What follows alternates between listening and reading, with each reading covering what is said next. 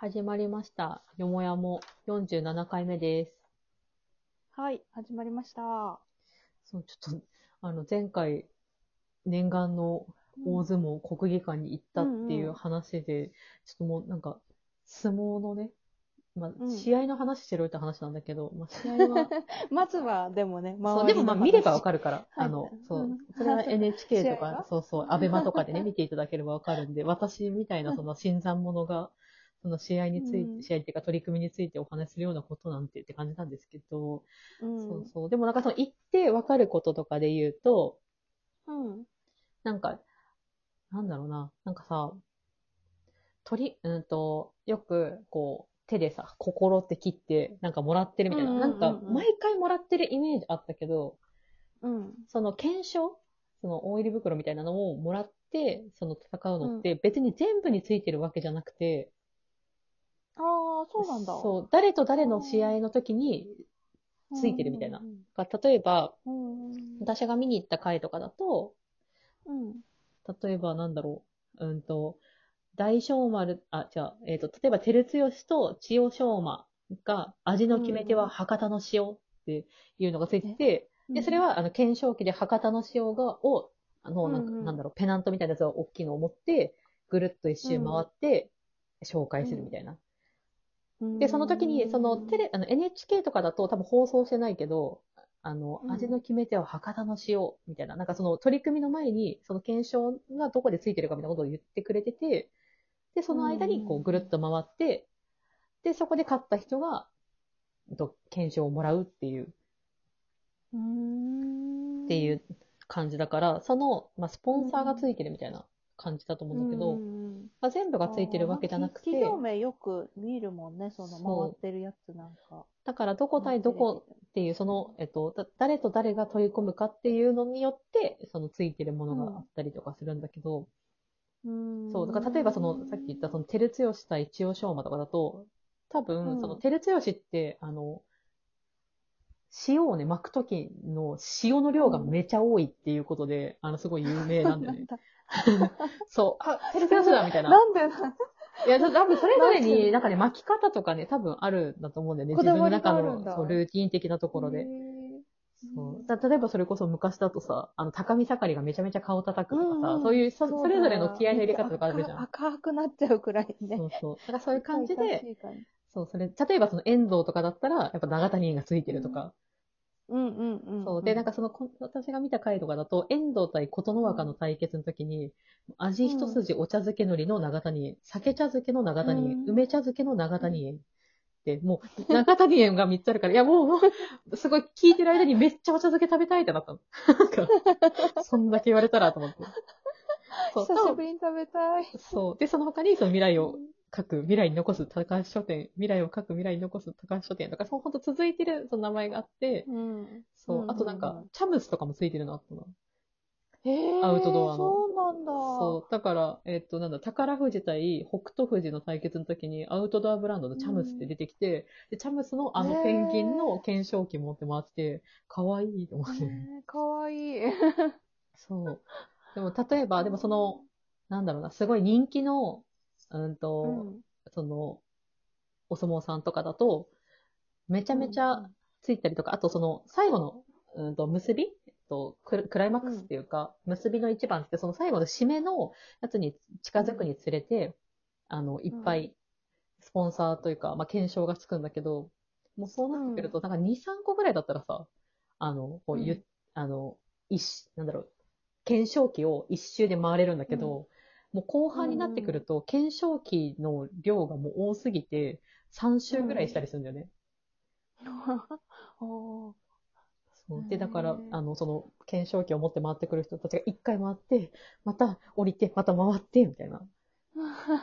大変。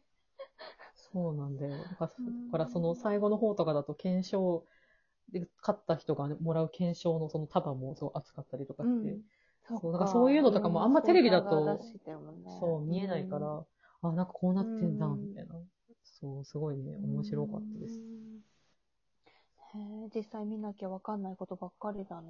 そう、ちなみに座ってた位置からすると、あの、家帰ってきて、テレビで、あの、見直したら、あの、映ってました。あ、ず本そう当ずっとじゃないけど、その場所によって見切れる席というかちらっ、と。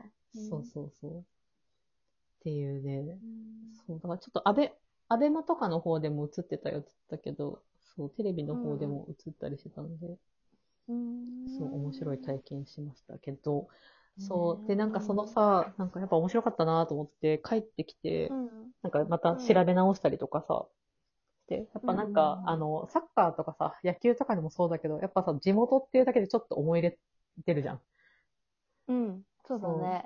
で、なんか今年、その結構その、うんと、幕内の選手とか、選手じゃないや、えっと、その、あのー人たちで、結構うん。北海道出身の人とかも多かったから、なんかそっかうんら、あ、じゃあ誰が北海道なんだろうな、みたいな感じで調べ直したりとかしててさ、うんうん。調べてる中で、まあ結構普通に北海道の人いっぱいいるんだけど、その中でもめちゃめちゃ、あの、地元の出身、ひあの、札幌市東区出身の、うんうん。あの、お相撲さんで、北斗、北斗流っていうう、ん。えっと、今だとどこにいるのかな、うんとね、えっと、漢字で言うと、うん、うん。北の勝の北の流、うん。北斗流。北あ、北斗竜。そう、ん八角部屋にいる北斗流っていう人がいて、うんうんうんそう。で、ちょっとこう、多分ね、中学校までが多分東区なのかな。なんか高校はうん。小樽の、うんその相撲の高校に行ってるみたいな感じだったから、あ、そうなんだ。小樽にそんな相撲で有名な高校があったんだ。とか。あ、でも、中、あれなのかななんか結構、いろんな、そその後、結構いろいろそのエピエピソードを調べたりとかしたらさ、なんかその、北海道とかで、うんと、うん。出る子とかだと、ううんんと、例えば柔道をやってて、で、こう、もともと柔道やってて高校からやりましたとか、柔道ですごい強くて、えっと、スカウトされて入るとか、結構やっぱね、うん柔道とかの系譜が多いっぽかった。あまあ、うん子供相撲とかからやってる子とかもいるんだろうけど。うん途中から変わって相撲にうん変えたみたいな人そうが多いんだ。だと思う。まあ、なかなかね、そんななんかさ、ないじゃん。あの、うん取り組みできるような場所が。そうだね。小さい時から相撲をやるっていうのは、本当その土地、土地柄もあるかとも、ねか、親が、とかさ、うん、そうそう。うん。そう。で、なんかう、んそこからちょっと親近感湧いてさ、で、なんかそこからなんかいろいろ調べたときに、なんか他に、うんそう、なんか今回の、うーんと、幕内の選手で、うん。あ、幕内じゃないかな。えっと、誰だったっけな。えっと、そう、名前がすごいインパクトがある選手でさ、アクアっうんていう選手が、その人は北海道じゃないんだけうんど、茨城出身のアクアっていう、キラキラ、キラキラネーム。そう、あ、重量だね。今重量でいるあ茨城出身の人で、えっと、天の空の海と書いてうんアクア。天の空の海。そう、すごい。そう、めっちゃインパクトあるなと思って。で、なんかそあの、るね。茨城のその地元にある、うんと多分水族館かな？なんとかアクアうんなんとかみたいな、ちょっと名前をはっきりちょっと忘れてなかった、忘れちゃったんだけど、そうその、うん。うんと名前から、えっと、取って、で、当て字にしたみたいなう。ん。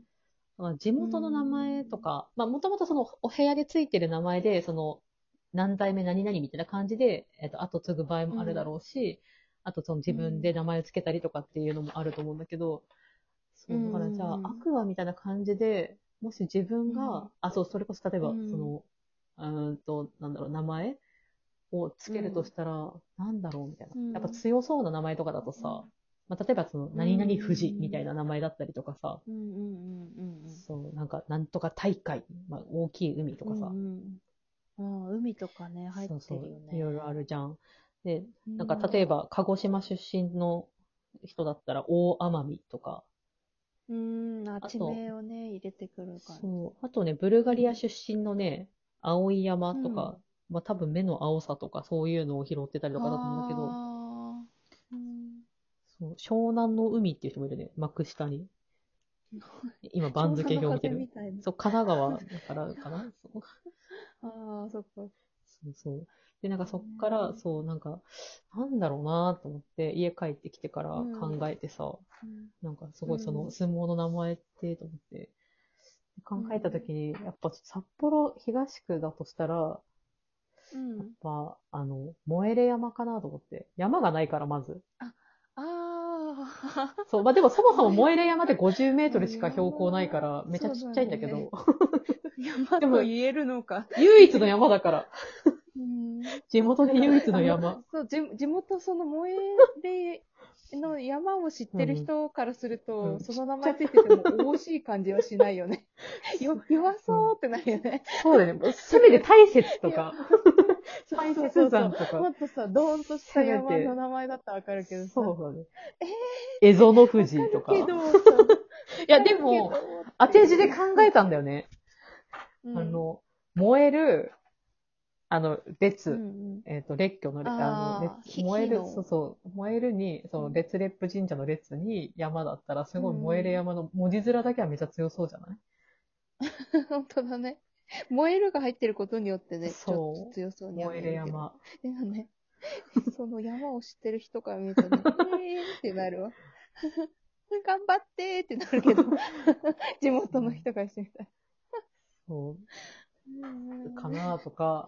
そう、でも、その字面で、あと他になんか強そうな字面の、と思ったら、あとは、うん。あの、伏子川かなと思って。ああ、それも地名そのままなそう、伏せるに、えっ、と、うん。伏子のフルじゃなくて、多分、た、カゴああ、か伏子、伏子川の、伏あの、伏子は多分難しい方の字だったはずだから、そう、古いにカゴの川とかだと、なんかカゴがすごい自覚が多いから、これはかっこいいんじゃないか。そうだね。そうそうそう。なんか画数が多い感じの方が強く見えるね、確かに。そう。そうやってでもやっぱさ、ほら、だって遠藤とか